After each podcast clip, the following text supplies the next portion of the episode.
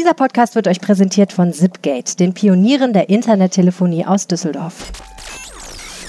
Diese Woche im Rheinpegel. Überall feiern Rechtspopulisten Erfolge. Ein Bündnis aus Düsseldorf will jetzt dagegen angehen, mit einer Lobby für Demokratie. Arne hat sich das mal genauer angeschaut. Wie schlimm steht es wirklich um den Wohnungsmarkt? Das steht im neuen Wohnungsmarktbericht. Unsere Kollegin Laura Ime hat fünf Erkenntnisse aus diesem Mammutwerk destilliert. Am Sonntag erwacht der Hoppeditz und damit die neue Karnevalssession. Ein Thema, das durchaus spaltet, sogar die Düsseldorfer. Mein Name ist Arne Lieb und mit mir im Studio ist Helene Pawlitzki. Ihr hört Folge Nummer 28 dieses Podcasts und der Rhein steht bei 46 Zentimetern. Rheinpegel. Der Düsseldorf-Podcast der Rheinischen Post. Hallo und herzlich willkommen zum Podcast Was bewegt Düsseldorf? Wir sprechen darüber jede Woche eine halbe Stunde direkt aus der Lokalredaktion der Rheinischen Post. Ihr hört uns auf RP Online, bei iTunes und bei Spotify. Und wir legen los mit einem Thema, das man eigentlich äh, nicht nur in Düsseldorf findet, sondern in der ganzen Welt. Egal ob Frankreich, Italien, Indonesien, USA, Ungarn, Russland, die Türkei sowieso. Wohin man schaut, feiern irgendwie die Populisten Erfolge. Wenn wir aber mal vor der eigenen Tür kehren, stellen wir fest, die AfD sitzt mittlerweile in allen Landtagen in Deutschland und auch im Düsseldorfer Stadtrat. Mittlerweile bildet sich sowas wie Gegenwehr. Zuletzt hat sich in Düsseldorf eine sogenannte Lobby für Demokratie gegründet. Arne, das klingt nach einem sehr, sehr luftigen Konzept. Wer steckt eigentlich dahinter? die Kritik, dass das vielleicht ein luftiges Konzept ist, da kommen wir gleich noch zu. Ähm, dahinter stecken äh, erstmal vier ähm, Männer eher fortgeschrittenen Alters, die ähm, sich aus anderen Zusammenhängen kennen, weil sie politisch aktiv sind, weil sie ähm, in diversen Initiativen äh, ihren Beitrag geleistet haben und die gemeinsam beschlossen haben, äh, dass es ein klares Zeichen braucht gegen den Rechtspopulismus. Also die so von dem Grundgefühl getrieben waren, äh, wenn man nichts für die Demokratie tut und sich mal zu Wort meldet, ist sie irgendwann weg. Mhm. So, das ist ja ein, ein Grundgefühl, das, glaube ich, gerade viele haben. Äh, man erinnert sich an diese Unteilbar-Demo kürzlich in Berlin, wo ja echt super viele Teilnehmer waren, ähm, dass jetzt so ein bisschen die bürgerliche Gesellschaft so, ich sag mal, zurückschlägt und sagt, man muss jetzt nicht jede Entgleisung hier immer still, still äh, akzeptieren, sondern es gibt so einen Moment, wo man auch mal Haltung zeigen muss. Ja, wir haben ja letzte Woche auch über diese Gründung dieser Europapartei der Neuen gesprochen, die vorletzte Woche war es. Und ähm, das ist ja im Prinzip auch ähnlich, ne, dass man sagt, es kann nicht immer nur gegengehen, wir machen jetzt auch mal was für. Die Frage, ich finde das immer schwierig, so Bewegungen für etwas sind viel schwieriger als Bewegungen gegen etwas. Ne? Total, ich habe auch mit, mit den Initiatoren länger geredet und das ist auch genau so ein Thema, dass die eben auch sagten, wir wollen jetzt keine Anti-AfD-Zusammenschluss sein, der sich immer zu Wort meldet und sagt, das geht jetzt gar nicht oder so, weil das, das ist so ein Schema, was man total natürlich seit Jahren auch aus, äh, aus, den, aus den Medien kennt, sondern die Idee ist zu sagen, äh, wir müssen mal äh, expliziter darüber reden, warum Demokratie etwas Gutes ist und was es eigentlich ist. Also vor allen Dingen eben so der kleinste gemeinsame Nenner ist ja dann immer das Grundgesetz. Warum gibt es diese Grundrechte? Was sind sie überhaupt? Ähm, und wissen das überhaupt alle? Warum mhm. wir die haben und was es eigentlich für ein, für ein Privileg ist, in einer so freiheitlichen Gesellschaft leben zu können. Mhm. Warum hat sich das ausgerechnet in Düsseldorf gegründet? Äh, wir müssen jetzt gleich mal konkreter zu Namen kommen, glaube ich. Das, das, bleibt so luftleer. Es ist einfach so, in Düsseldorf gibt es schon, glaube ich, schon noch eine Tradition. Ich hatte so ein bisschen aus Spaß gesagt, es sind auch viele der üblichen Verdächtigen dabei, die jetzt in diesem Verein sind. Ähm, wir haben zum Beispiel ähm, eine jüdische Gemeinde, die sehr aktiv ist und die mit dem Kreis der Düsseldorfer Muslime äh, auch sehr gut kann. Das ist was sehr speziell Düsseldorferisches, dass so diese ähm, über ähm, religiösen Zusammenschlüsse möglich sind. Wir haben auch eine einfach starke Bürgergesellschaft. Also ein Beispiel, die, die Chefin der Bürger. Ähm, Stiftung ist auch dabei. Das ist ja auch ein, ein, starker Zusammenhalt, wo viele Menschen Geld spenden, damit mhm. sie Sachen ermöglichen. Äh, es gab hier diese Aktion Respekt, Humanität und Vielfalt, wo diese Banner an den Kulturinstituten aufgehängt wurden. Am Rathaus vor drei Jahren war das. Da sind auch Leute, die das damals gemacht haben, bei. Das sind so alles so kleine Initiativen, wo man merkt, es gibt schon in Düsseldorf Menschen, die sich gerne engagieren wollen, auch so einem eben nicht direkt der Partei angeschlossenen Geist, sondern mit dem Gefühl, ähm, wir haben eine starke Schlagwort momentan ist ja immer Stadtgesellschaft. ja. Wir haben eine starke Stadtgesellschaft und die richtet sich dagegen, dass solche extremistischen ähm, Tendenzen Fuß fassen. Ja, ja. Mm. Ähm, was wollen die denn eigentlich genau machen? Also was ist der Plan? So, jetzt kommen wir endlich in den Namen. Einer der Initiatoren ist äh, Wilfried John, das ist der ehemalige Geschäftsführer des äh, Landesverbands der jüdischen Gemeinden Nordrhein. Ähm, und der sagte eben, dass der Name des Vereins ist ja Lobby für Demokratie. Ja. Und er sagte Lobby in doppeltem Sinne. Einerseits Lobbyismus betreiben, also wirklich zu sagen, wir müssen mal wir müssen mal offen darüber reden, warum haben wir Demokratie. Wir müssen versuchen, dass gerade Jugendliche das auch nochmal expliziter verstehen, dass es nicht selbstverständlich ist, äh, in was für einer Gesellschaft sie leben.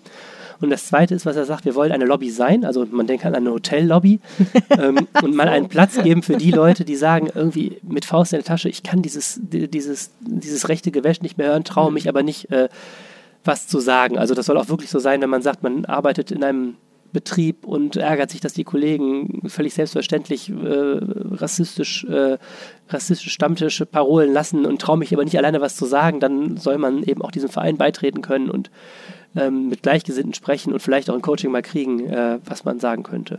Puh. So, Würde ich sowas beitreten? Ja, und jetzt ist das Problem mit, der luftig, mit dem luftigen Konzept. Ne? ich habe mich natürlich auch zurückgefragt, weil ich gesagt habe, es klingt irgendwie alles noch unkonkret. Und da wurde mir zumindest versprochen, das wird noch anders. Also ähm, es gibt erstmal eben eine große Gründungsversammlung, auch die ziemlich groß im Rahmen, das muss man sagen. Im Landtag ist das am Montag. Landtag ähm, hat sich zur Verfügung gestellt. Der Integrationsminister Joachim Stamp ist da der Schirmherr dieser Gründungsveranstaltung. Ja. Dort wird der Verein erstmal formal gegründet, dann wird ein Vorstand gewählt und äh, dann soll ein, eben ein Netzwerk zusammenkommen. Es sind schon viele Leute dabei, die man irgendwie kennt, von dem Intendant der Tonhalle Michael mhm. Becker über ähm, ähm, Thomas Kutschaty ist dabei, der ehemalige Justizminister von NRW, SPD-Politiker, die Landeschefin der Grünen, Mona Neubauer, äh, ist dabei. Äh, diverse Verbände aus der Stadt sind mhm. vertreten mit Leuten, also von den Düsseldorfer Jonges bis hin zum, zu Gewerkschaftlern, alle immer explizit nicht als Amtsträger, sondern als Privatpersonen dabei. Ja. So, und jetzt ist die Idee, nächstes Jahr will man zum Beispiel starten mit Bildungsangeboten für Jugendlichen, die man auf die Beine stellen will. Mit der Hochschule will man zusammenarbeiten. Ähm, es soll äh, eine Möglichkeit geben, wo Menschen mit Politikern in Kontakt gebracht werden, um mal ihre Meinung abgeben zu können, weil man dem Gefühl entgegentreten will, dass Politiker nicht auf äh, den einfachen Mann oder Frau von der Straße ja. hören.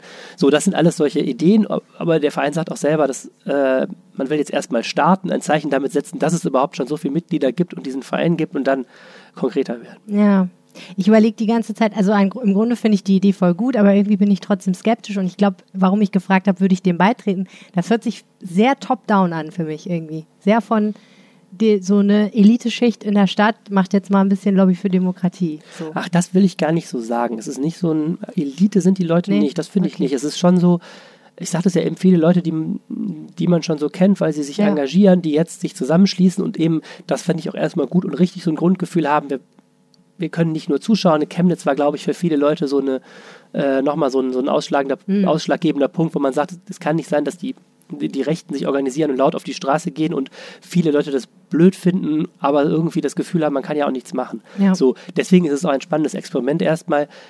Ich sehe auch eher die Gefahr darin, dass, dass sowas sich natürlich auch sehr schnell verzetteln kann, weil es nicht so einen ganz konkreten Anpack hat. Ne? Mhm. Was ich mich ja immer frage bei solchen Initiativen, wo kommt eigentlich das Geld dafür her? Weißt du, wissen wir das irgendwie? Naja, wir haben auch gar nicht über Geld geredet. Ne? Also die, es steckt auch kein eigenes Geld jetzt so dahinter. Ich, sind, ich würde auch jetzt nicht, weil du gerade Elite sagst, also von den Leuten, die ich jetzt so so kenne, äh, die dabei sind, es ist jetzt kein Zusammenschluss von reichen Menschen. Es nee. sind sicherlich Multiplikatoren dabei. Mhm. Und Multiplikatoren haben auch irgendwie immer Zugriff auf Geld. Also die können immer Leute direkt anrufen. Das ist ja, ne, jeder will ja immer Multiplikatoren gewinnen in jedem Verein, weil die können auch mal direkt den Geschäftsführer anrufen, wenn sie den sowieso kennen. Ja, ähm, aber es ist nicht so, dass das jetzt eine, ein, ein Spendenverein wäre, sondern das sind viele Leute, die so in der politischen Praxis auch aktiv sind oder in, äh, in wie gesagt, von Kirchengemeinden bis zu ja. anderen Verbänden. Und das ist jetzt eher mal so ein Versuch, dass man mal miteinander ins Gespräch kommt. Dieser Lobbycharakter ist ja dann wieder und ähm, mal weiterschaut. Ich bin sehr gespannt. Ich auch. Eine neue Größe in dieser Stadt. Okay. Gleich sprechen wir mit Laura Imi über die schlimme Lage des Wohnungsmarkts und was ihr tun könnt, um diese Situation zu verbessern. Jawohl, ihr, ihr, die ihr jetzt diesen Podcast hört. Achtung, Achtung. Jetzt aber erstmal eine kurze Nachricht von unserem Sponsor. Diese Folge des Rheinpegels wird euch präsentiert von Zipgate, den Pionieren der Internettelefonie aus Düsseldorf. Und Zipgate kümmert sich nicht nur um Internettelefonie, sondern richtet auch Veranstaltungen aus, und zwar in seinen Firmenräumen im Düsseldorfer Medienhafen. Und wir haben jetzt einen tollen Tipp für euch. Am Samstag könnt ihr euch in mich auf einen Clubabend im Rahmen des Festivals Die Digitale freuen. Los geht es am Samstag um 20 Uhr. Der Eintritt ist frei und es gibt Elektro. DJ Lizza legt nämlich bei Zipgate auf. Diese aufstrebende Künstlerin ist für ihre schweren Clubbeats bekannt und mit nur 18 Jahren hat die gebürtige Brasilianerin bereits die experimentelle Clubszene Amsterdams aufgemischt. Und als Support ist Penelope dabei. Die legt nur Vinylplatten auf und ist schon lange bekannt. 2006 war sie in Düsseldorf schon vertreten beim Royal Beat Club. Also kommt vorbei am Samstag, dem 10. November um 20 Uhr bei Zipgate im Medienhafen. Mehr Infos gibt's unter zipgate.de slash Veranstaltungen. Wir in der Lokalredaktion berichten ja derzeit super viel über das Thema Wohnen und zwar, weil es einfach so viele Menschen bewegt. Äh, Leute, die suchen, finden nichts Passendes. Leute, die eine Wohnung haben, müssen immer höhere Mieten zahlen. Der Wohnungsmarkt in Düsseldorf ist einfach ziemlich im Eimer. Die Nachfrage übersteigt das Angebot bei weitem. Und wie schlimm die Lage ist, das soll im neuen Wohnungsmarktbericht stehen, der jetzt veröffentlicht wurde. Der schaut auf die Lage 2017. Und wir haben jetzt Laura Ime bei uns. Sie ist unsere Expertin fürs Thema Wohnungsbaupolitik. Äh, Laura, was sind denn die größten Probleme, die in diesem Bericht genannt werden? Puh, haben wir ein bisschen Zeit? so eine halbe Stunde gerne, ungefähr. Äh, eine zweistündige Sondersendung zum Thema Füllen. Können wir echt mal machen. Ähm, ja, super Idee. Ähm, es gibt ganz, ganz viele Probleme und ähm, die, ähm, also was, was ich habe mir diesen Bericht, der ist 140 Seiten lang mal angeguckt und was zum Beispiel ein Problem ist, ist nach wie vor sind die Mieten, die ähm, weiterhin steigen. Ähm, ein anderes Problem ist, und das finde ich eigentlich ein ziemlich kurioses Problem, dass ähm, es eine steigende Leerstandsquote gibt. Mhm. Und gleichzeitig gibt es ganz viele, ich glaube über 4000 registrierte Haushalte, die übers Wohnungsamt gerade nach einer neuen Wohnung suchen. Also Mhm. wir haben auf der einen Seite die Wohnungsnot und auf der anderen Seite einen Leerstand, den man sich bei der Stadt auch nicht so ganz erklären kann. Also, ich glaube, das muss man nochmal aufdröseln. Die Leute, die übers Wohnungsamt eine Wohnung suchen, das sind die, die einen Wohnberechtigungsschein haben. Das heißt, im Zweifel sind das Leute, die sich eine Wohnung auf dem freien Markt nicht leisten könnten. Ne? Genau, also wir hatten ja auch zum Beispiel einen praktischen Fall neulich bei uns in der Zeitung. Da ging es um eine fünfköpfige Familie, die eigentlich ganz, ganz dringend eine neue Wohnung braucht, weil die Mutter ähm, eine Behinderung, also die ist schwer erkrankt und ähm, kommt mit ihrem Rollator gar nicht mehr so richtig durch die Wohnung und kommt auch aus dem ersten Stock nicht mehr runter und äh, die brauchen ganz dringend eine neue Wohnung und ähm, da hat die Stadt zum Beispiel auch gesagt, das ist eine fünfköpfige Familie, das heißt, da muss eine Wohnung eine gewisse Größe haben, ne, damit Mhm. einfach alle Kinder auch da untergebracht werden können. Und ähm, obwohl das schon eigentlich ein Notfall ist mit dieser Familie, haben die noch nichts gefunden, weil die 200 Notfälle aktuell haben, die die nicht versorgen können. Krass eigentlich, ne? Echt. Wer lässt in Düsseldorf seine Wohnung äh, leer stehen bei diesen Oh, das, das kann ich, glaube ich, erklären, weil ich neulich mal mit einem Experten darüber ein Interview geführt habe, ähm, einem Professor von der FH, der sich mit dem Thema befasst. Und der hat mir erklärt, dass es normal ist, so dreieinhalb Prozent Leerstand. So um die drei- drei- 3,5 Prozent ist normal, weil Wohnungen einfach nicht immer sofort neu belegt werden. Selbst wenn Wohnungsknappheit herrscht, heißt das nicht, dass sofort, wenn eine Wohnung frei wird. Und das Okay, sind eigentlich die drei Übergänge. Prozent. Ach so, okay. Das sind echt Ja. einfach so vor allen Dingen so, ja, also gibt auch was anderes natürlich, aber er sagt halt, so richtig be beseitigen kannst du diesen Leerstand nie, weil, weil die Wohnungen halt renoviert werden oder nicht sofort weitervermietet oder irgendwas geht schief und ja, das ist halt so. Ja, wobei es hier bei der Erhebung tatsächlich so ist, dass ähm, die sich angeguckt haben, welche Wohnungen länger als drei Monate frei Ach so, okay, sind. ja, das ist lang. Also das ist halt länger, ne? Ja, also dass du so einen Monat Überlappung hast, das ist ja auch schon mal normal, wenn du sagst, ich habe schon, ich habe noch keinen neuen Mieter gefunden, ich mache da noch was und Ja, ja. deswegen ist meinetwegen von Mai zieht der eine Mieter aus, Juni steht der, die Wohnung leer, Hm. Juli zieht der nächste ein. Ähm, mit den Fällen zusammen ist die Quote noch ein bisschen höher, 4, noch was Okay. Prozent, aber 3,6 Prozent ist tatsächlich Leerstand über drei Monate. Krass, ja gut, okay, dann, dann fällt das nicht in diese Kategorie. Also man weiß es nicht. Was, was eine Theorie ist, was natürlich Leerstand schafft, ist, dass gerade im frei finanzierten Bereich von Wohnungen, das sagt man ja auch immer, Wohnungsnot gibt es in Düsseldorf. Wohnungsnot gibt es bei, ähm, bei preisgedämpften Wohnungen, also bei preiswerteren Wohnungen. Äh, Wohnungsnot gibt es bei öffentlich geförderten, also allgemeinhin als Sozialwohnungen bekannten Wohnungen. Wohnungsnot gibt es aber nicht unbedingt im teuren Bereich. Also wenn du, eine schön, wenn du ein schönes äh, Luxusapartment möchtest, hast Das du, hast du die freie Auswahl. Also Ja. äh, eine Theorie ist, dass der Leerstand tatsächlich in diesen Bereichen ist, im frei finanzierten Bereich, wie Ah, man das okay. nennt, Okay. wo quasi der Wohnraum teuer ist und Also wo, das er, wo geile, offenbar äh, doch niemand bereit ist, bislang hohe Mieten zu Das zahlen. geile ist- Ding in Goldsheim mit Reinblick, so. Das steht Ja. dann ein bisschen länger leer, ne? Das Ja, könnte also das ist, das ist eine Theorie, aber wie gesagt, nichts erwiesen. Wisst ihr, was ich daran immer super witzig finde? Ne? Die haben ja gesagt, sie wollen keine Zweckentfremdungssetzung im Endeffekt. Also irgendwie hat die FDP das ja verhindert. Also im Prinzip, die haben gesagt, also die, die, Idee war ja sozusagen, was zu verabschieden, was dann ermöglicht hätte, diesen Leerständen mal ein bisschen auf die Schliche zu kommen und erstmal der Verwaltung so ein Instrument gegeben hätte, um da mal ein bisschen zu recherchieren. Und dann haben sie halt gesagt, nee, Zweckentfremdungssetzung wollen wir doch nicht, das äh, ist uns zu viel Druck auf die Vermieter und ja, passt uns irgendwie nicht. Und da frage ich mich echt immer so, die stehen dann immer vor diesen Zahlen und müssen sich da irgendwas zurechträtseln. Das ist doch absurd. Ja, vor allen Dingen ist beim Leerstand und Zweckentfremdungssetzung, das ist auch noch ein äh, interessantes Stichwort, was du da reingebracht hast, weil ähm, diese 3,6 Prozent, die Daten, an die die gekommen sind äh, dazu, zu dieser Quote, die haben die von den Stadtwerken, weil die Stadtwerke ja registrieren, wann, ah. äh, wann ein Zähler quasi vom Eigentümer okay. wieder übernommen wird. Ne? Mhm. Äh, de facto könnte die Leerstandsquote aber sogar noch höher sein, weil je nachdem, wie viele Leute jetzt ihre Wohnungen über Airbnb vermieten, ne? Kann es ja auch sein, das sind ja dann, das ist ja keine klassische Wohnung dann mehr im Sinne, wo jemand halt für immer wohnt. Mhm. Und ne, da ist dann auch die Frage, wie hoch ist der Anteil äh, der Wohnungen, die nur über Airbnb mal benutzt werden und halt mal mal voll sind, mal leer sind. Mhm. Das ist auch noch so eine Frage, die nicht abschließend geklärt ist. Was ja. hast du noch gelernt aus diesem äh, Mammutbericht? Ja, ähm, was ich auch noch äh, erstaunlich finde, um mal quasi von den Mietern wegzukommen, ist, äh, dass Bauland in Düsseldorf am teuersten ist. Also in ganz NRW äh, sind die Grundstückspreise und auch die Immobilienpreise äh, äh NRW weit am höchsten. Mhm. Ähm, das heißt, du musst halt auch Geld in die Hand nehmen, um hier zu bauen, ne? um mhm. erstmal äh, Grund und Land zu kaufen. Also als Investor teuer. oder, oder genau. Entwickler. Mhm. Genau. Du musst erstmal Geld in die Hand nehmen, um was zu kaufen. Und dann hast du ja noch das Problem, was jetzt nicht nur die Wohnungsbranche betrifft, sondern geschuldet dem Fach, Fachkräftemangel in vielen Fällen äh, ein Problem ist, dass auch die Baupreise einfach teuer werden, weil äh, weil man gar nicht mehr genug Leute hat, um quasi diese Gewerke alle zu vergeben und zu bauen. Ne? Da, da, die Branche, die Konjunktur ist da ja, boomt da einfach auch. Und was natürlich dadurch eine Folge ist, ist, so ein großer millionenschwerer Investor, der kann sich das vielleicht noch ganz gut leisten, weil der auch weiß, ich plane mit einer bestimmten Rendite, die ich aus so einem, aus so einem Grundstück rauskriegen möchte. Ne? Hm. Äh, aber so kleinere Wohnungsbaugesellschaften oder auch Genossenschaften, äh, für die ist das durchaus schwierig, auf so einem Markt wirklich überhaupt noch gut bauen hm. zu können und da viel zu machen. Ja. Das äh, Dogma im Rathaus ist ja momentan, äh, man muss einfach so viel bauen, dass äh, genug Wohnungen da sind, weil die Stadt wächst ja, es gibt immer mehr Einwohner, also muss es immer mehr Wohnungen geben, sonst wird es noch teurer. Klappt das denn? Ja, also sagen wir mal so, jein. Ich glaube, die, die Politik wird, also vor allen Dingen auch die SPD wird von diesem Bauen, Bauen, Bauen nicht so unbedingt abrücken, weil das ja auch so das Credo ist, was Oberbürgermeister Thomas Geisel äh, ausgerufen hat. Ich meine aber schon, und das ist so ein bisschen die Wahrnehmung, die ich habe, dass doch auch so langsam die Erkenntnis kommt, dass man auch im Bestand mehr machen muss.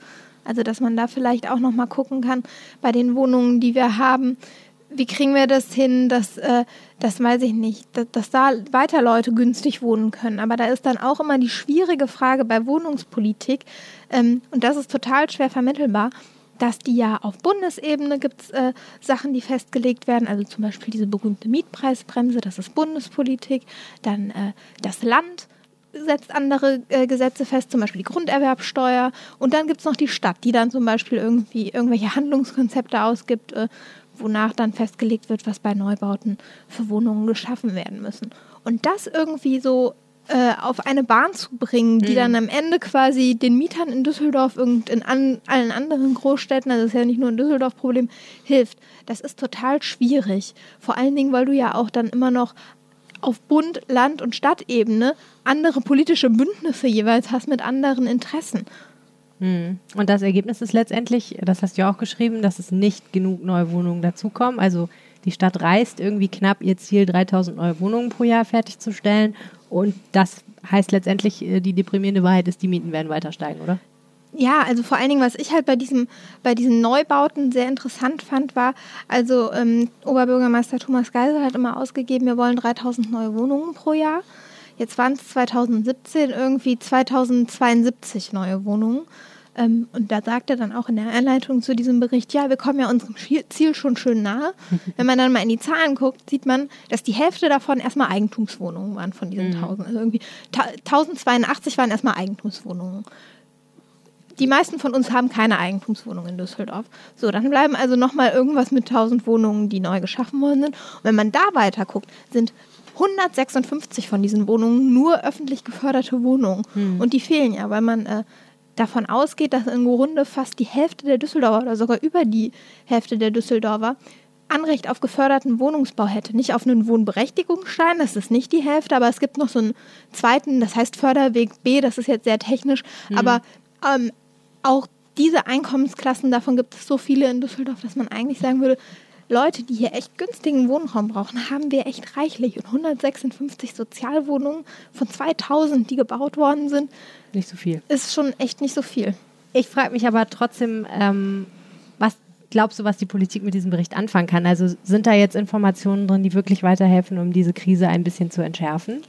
Naja, also es ist jetzt erstmal ein großes Statistikwerk. Die haben jetzt auch erstmal, ähm, das ist am Montag vorgestellt worden, haben die erstmal gesagt, ja, schönen Dank für den Bericht. Nächstes Jahr reden wir dann mal darüber. da muss man sich auch, finde ich, mal die Frage stellen, also es ist jetzt November 2018. Es ist schon klar, dass Statistiken ein bisschen dauern. Aber eine Betrachtung von Ende, also von 2017, Ende 2018 zu haben, ist jetzt halt auch wirklich nicht das Allerschnellste. Dann fangen die Anfang 2019 an, sich da mal weiter mit auseinanderzusetzen. Mir persönlich geht das ehrlich gesagt nicht schnell genug. Ich finde das schon echt relativ langsam. Ne? also stimmt schon. ich habe, ich glaube, ich habe auch irgendwie in der Einleitung zu meinem Artikel geschrieben, ja, es ist der Wohnungsmarktbericht 2018, aber Achtung, Achtung, es sind die Zahlen von 2017, um die es da geht. Naja, und ähm, dieser Bericht soll als Basis dafür dienen, zu gucken, wie können wir denn noch weiter irgendwie Stellschrauben verändern, drehen, äh, um etwas zu ändern. Was die konkret daraus machen, weiß ich noch nicht so recht. Also es ist so ein bisschen in der Diskussion, dass dieses Handlungskonzept Wohnen, vielleicht nochmal, dass da nochmal ein bisschen was verändert wird. Nach allem, was ich gehört habe, will man das wohl auch noch vor der Kommunalwahl vielleicht nochmal anpacken. Also, dass Leute, die Wohnungen bauen, bei größeren Projekten einen bestimmten Anteil von Sozialwohnungen äh, Genau. errichten müssen. Genau, genau. Das, das ähm, regelt halt dieses Konzept. Das ist aber auch an vielen Stellen noch lückenhaft. Also zum Beispiel ähm, habe ich jetzt neulich gelernt, wenn man ein bestehendes Haus einfach abreißt und ein neues einfach auf dem gleichen Ding baut, dann gilt dieses Konzept nicht, weil das kein neuer Bebauungsplan ist, der da irgendwie aufgestellt worden ist. Das war mir auch nicht bewusst. Das hat mir neulich jemand erklärt. Also da gibt es so viele Lücken und viele sagen auch, die Quote ist immer noch zu klein. Also es gibt da so bestimmte Quoten, die man einhalten muss. Ne? Also so und so viele Prozent von den neuen Wohnungen müssen dann zum Beispiel Sozialwohnungen sein. Und da sagen äh, viele, das ist eigentlich eine zu niedrige Qu- Quote. Gerade SPD und Grüne sagen das. Und da könnte ich mir vorstellen, dass da in absehbarer Zeit nochmal äh, dran geschraubt wird. Und dann ist halt die Frage, ich glaube, dass das Thema Wohnen auf jeden Fall ähm, ein entscheidendes in dem Kommunalwahlkampf, der im nächsten Jahr losgehen wird, äh, Ja. sein wird. Da hat ja, glaube ich, auch Arne schon mit ein paar Politikern so drüber gesprochen. Die suchen jetzt alle nach der Idee, die ihnen Stimmen bringt. Ja, Ja. das ist ein mega dickes Brett, ne? Mega. Ja, es ist ja vor allem auch äh, die Frage, wie viel kann Politik überhaupt erreichen. Ne? Dieses jetzige Rathausbündnis wollte ja auch schon was tun und ich glaube, der Bericht scheint ja zu zeigen, diese, diese Tendenz, dass es immer enger wird in der Stadt, also immer mehr Leute strömen in die Stadt und es gibt nicht genug Wohnung. Äh, das- ist ja so, was ja jeder merkt, der eine Wohnung sucht. Das ist ein so großes Problem, dass echt die Frage ist, kann die Politik mit ihren Hebeln, du sagtest es gerade, was, dass es da auf jeder Ebene irgendwie Ideen gibt, äh, ob man da überhaupt äh, so eingreifen kann, dass man es spürt, ne, als jemand, der eine Wohnung sucht. Auf jeden Fall wollen wir von der Rheinischen Post ein bisschen dabei helfen, dieses dicke Brett zu bohren, indem wir Informationen sammeln. Und zwar in einem Projekt, was du leitest, Laura, das heißt Wem gehört Düsseldorf? Genau, das ist äh, das Projekt läuft schon seit ein paar Monaten. Das machen wir zusammen mit Korrektiv. Wer das nicht kennt, das ist ein gemeinnützige- gemeinnütziges Recherchenetzwerk. Es ist immer wieder schwer, diesen Namen auszusprechen. Also nicht Korrektiv, sondern der Zusatz. Ähm, die sind Journalisten, so wie wir von der Rheinischen Post und machen halt bestimmte Recherchen und ähm, haben halt auch mit diesem Thema, wem gehört die Stadt in Hamburg mit angefangen und machen das jetzt mit uns. Und da geht es halt darum, dass wir gemeinsam in einer großen Recherche herausfinden wollen, ähm, ja, wie die Eigentümerstruktur eigentlich ist in Düsseldorf, weil das wissen wir gar nicht so genau. Wir wissen nicht so genau, wem welche Wohnungen hier gehören. Und ähm, das können wir nicht alleine herausfinden, sondern da ist quasi jeder einzelne Düsseldorfer gefragt. ähm, Korrektiv hat ein, ein, ein Tool entwickelt, das heißt Crowd Newsroom. Da kann man ähm, hochladen, wer sein Vermieter ist. Und äh, wenn man nicht weiß, wer der Vermieter ist, kann man uns das genauso dort mitteilen. Und dann können wir das zusammen herausfinden, indem wir beim äh, Amtsgericht nachfragen und ins Grundbuch schauen. Und ja, das läuft noch bis zum 30.11. und wir freuen uns über jeden, der mitmacht. Genau, weil einfach die vielen Daten, die dann hoffentlich zusammenkommen, irgendwie dabei helfen, so ein bisschen Transparenz zu schaffen und ein paar Probleme zu lösen. Vielen Dank, Laura Ime, äh, für dieses wunderbare Gespräch. Ja, Und wir sprechen äh, gleich ein bisschen weiter über ein weiteres Thema, was dir, glaube ich, sehr am Herzen liegt. Liebe Freunde, was macht ihr am Sonntag? Da, da, da, da. Um. Der, Arne ist, der Arne ist arbeiten. Ich, bin, nicht auch- arbeiten. Ich bin arbeiten und werde von oben gucken, wie der Hoppeditz aus seinem Senftöpfchen springt. Und Von oben aus dem Himmel? Oder? also ich werde von oben am Rathaus aus gucken, wie unten vor dem Rathaus der Hoppeditz in seinem Senftöpfchen sitzt und gepfefferte Reime. Wer ist eigentlich dieser Hoppeditz, Arne?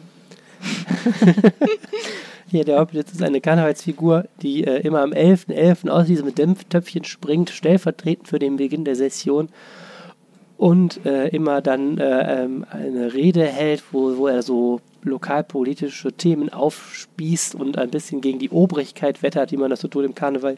Und bis vor einiger Zeit war es noch so, dass dann der Oberbürgermeister eine Gegenrede gehalten hat. Das hat mal ein Oberbürgermeister durchgesetzt, weil er so beleidigt war, dass der Hoppeditz ihn immer so beleidigt hat. Ich glaube, es war Joachim Erwin. Und äh, das hat Thomas Geisel, der Amtsinhaber, mal abgeschafft, äh, als er 2014 das Amt übernommen hat, hat gesagt, der Mann darf auch mal ein bisschen rumpoltern, ohne dass gleich gegen ihn zurückgepoltert wird, was ich ganz, ganz gute Entscheidung finde. Naja, das steht wieder an. Ja, ähm, ich muss ja sagen, dass mein erstes Hoppeditz-Erwachen hat mich insgesamt mit dem Thema Karneval ein wenig versöhnt. Ich bin ja überhaupt nicht Jeck, ne? muss man ja einfach wirklich ganz klar sagen. Das ist ja in Düsseldorf eine krasse Beleidigung. Hast du das auch Und beim Bewerbungsgespräch hier Das gesagt? kam nicht zur Sprache. Das kam nicht zur Sprache. Aber von meiner Sozialisation her muss ich sagen, mein erster Kontakt mit dem Karneval war, dass ich eines Tages mal im äh, November oder Februar, ich weiß es nicht mal mehr, äh, durch die schöne sachsen-anhaltinische Stadt Stendal gegangen bin, wo ich damals gelebt habe und auf dem Marktplatz in einem sch leichten Schneesturm eine verschreckte Men Menge äh, Verrückter gesehen habe, die leicht verkleidet waren. Und das war der Karneval, meine Damen und Herren, der Karneval in Sachsen-Anhalt. Und äh, da habe ich mir das angeguckt und gedacht, das ist so traurig und so schrecklich. Äh, damit kann ich leider gar nichts anfangen. Und als ich dann nach Düsseldorf kam zum Arbeiten ähm, und äh, zu diesem Hoppeditz-Erwachen geschickt wurde, habe ich festgestellt, dass es eigentlich doch ganz cool ist, weil mir gefällt ehrlich gesagt dieses Politische daran sehr, sehr gut. Ich finde, das ist gut, weil ich finde, das ist der Gedanke von Karneval. Der Gedanke von Karneval ist ja, alles dreht sich auf den Kopf. Die äh, Narren haben die Oberhand und, und, und regieren die Stadt. Und ich finde, das drückt sich einfach in dieser Rede sehr schön aus. Und ich finde die stimmt. eigentlich wirklich immer ziemlich klar, Ja. muss ich sagen. Hm, das stimmt. Er Ja. hat da echt immer ganz gute Pointen, die der da rausarbeitet. Klar, und natürlich haben wir mit Jack Tilly auch noch einen, einen Karnevalswagenbauer, der sehr politisch ist und auch wirklich auf eine deutlich qualitativ bessere Art politisch ist als zum Beispiel die Kölner, ähm, Kölner Gegenstücke, was den Wagenbau angeht. weltweit für Aufsehen sorgt Ja, ja, also damit. das ist ne? schon Das echt echt, Marke, echt klar. ein Alleinstellungsmerkmal. Also Ja, für alle Nicht-Karnevalisten, das passiert erst nächstes Jahr am Rosenmontag. Da wird Genau, der noch nicht 11. so viel bei rumkommen beim Elfte, 11.11.. Das 11.11. ist immer so ein lustiges Kurzaufflackern des Karnevals. Ne? Einmal geht es schon los und dann äh, Erstmal dürfen sich, einmal dürfen sich alle besaufen. alle kommen zum Ra Markt, genau. Marktplatz, jubeln kurz diesem Hoppeditz zu, Ja. verschwinden dann in irgendwelchen Kaschem in der Altstadt und dann ist Karneval auch so immer so von der Tagesordnung der, ne, der öffentlichen Wahrnehmung erstmal wieder verschwunden. Dann passiert so dieser ganze Ja. Sitzungskarneval, aber das ist ja mehr so Vereinsleben, was so nicht in die große Stadt prallt und dann Ja. Geht's wieder Ich habe ein paar Fragen dazu, muss ich sagen. Ich, ich frage mich jetzt gerade, kann ich sie dir stellen, Arne? Du bist ja Wuppertaler. Ja, aber versuchen wir es, aber ich bin ja karnevalsgestählt schon seit Okay, auf jeden Jahren. Fall kann sie Laura beantworten. Ähm, muss man eigentlich ein eigenes Kostüm für äh, den 11.11. und für Rosenmontag haben? Also jeweils ein anderes? ja klar. denke auch, Ich ja. habe für jeden Tag ein anderes Kostüm. Du meinst, du hast. Altweiber auch noch ein eigenes Kostüm? Ja. Wirklich? Ja, jeden Tag was anderes. Das geht doch mega ich bin zum Ja, Beispiel aber- letztes Jahr, vorletztes Jahr bin ich als Pinguin, Zebra und Giraffe gegangen. Und die, meine Erfahrung sagt, man muss auch höllisch aufpassen. Diese Vollpolyester-Kostüme, ne? wenn du mehrere Tage im Einsatz riecht bist, auch einfach nicht entweder mehr bist du irgendwann sehr verblasst, weil du die immer noch irgendwie in die Maschine geschmissen hast, und, oder aber äh, du hast sehr viel Abstand um dich herum versehentlich. Ja, ich meine, gut, das ist im Karneval, im Straßenkarneval ja vielleicht auch nicht schlecht, wenn man sich nicht so prügeln muss. Okay, ähm, wir haben ja schon gesprochen darüber, wer dieser Hoppeditz ist. Ge verkörpert wird er ja von Tom Bauer. Und äh, der denkt sich zusammen äh, mit, wie heißt der Mann, der sich mit dem zusammen die Rede aus? Äh, Jürgen Hilgers Hölken. Hölken. Jürgen- Das ist ein Das Ex-Darsteller so dieses. heißt auch. Ja, das ist aber ein Ex-Darsteller genau dieses äh, Ja. Hoppeditzes, der jetzt immer noch die Reden mitschreibt. Ja, wie ernst nehmen die Düsseldorfer das, was der Hoppeditz sagt? Wie wichtig ist denen das? Man sagt immer, nichts ist so ernst wie der Karneval, ne? Also ich glaube so, ähm, ich war letztes Jahr im Rathaus, als der ähm, Hoppeditz die Rede gehalten hat. Und da waren so ein, zwei Sätze, wo, glaube ich, auch der Bürgermeister so ein bisschen, ja, das Gesicht schmerzverzerrt, äh, vor Schmerzen verz verzerrt, verzerrt hat ähm, und dann die Politik so ein bisschen gelacht hat, so, ne? Also, so, ich glaube, aber so richtig böse gemeint ist das da, glaube ich, nicht, Also weil. man muss immer wissen, es gibt auch um Karneval in Düsseldorf eine Mehrklassengesellschaft und so Ja. die, der politische Kreis trifft sich oben, während des Hoppeditz ist oben in jedem Jan-Wilhelm-Saal, wo ich gerade sagte, man kann von oben immer den Hoppeditz zugucken und da steht dann der OB und diverse Stadtratsmitglieder und Dezernenten und so. Wenn dann was besonders Gemeines über den OB gesagt wird, dann hörst du so in dem Raum immer so. Holla, aber es ist auch jetzt nicht so, dass dann danach schon mal irgendwie einer weinend rausgerannt wäre und äh, Aber so richtig trauen tut sich dann keiner, wa? Also ich glaube halt auch so die, die auf dem Marktplatz stehen, weiß ich nicht, die finden das dann einfach cool, wenn dann so runtergezählt wird und dann ist 11.11 Uhr und so. Ne? Ja. Das ist, glaube ich, ganz cool. Und ich finde, ich glaube, dass diese Rede manchmal so ein bisschen insiderisch tatsächlich ist. Also da muss man schon gut aufpassen, was hier so in der Stadtpolitik Immer auch schön so die Rheinische passiert. Post lesen. Immer schön die Rheinische Oder den Post lesen.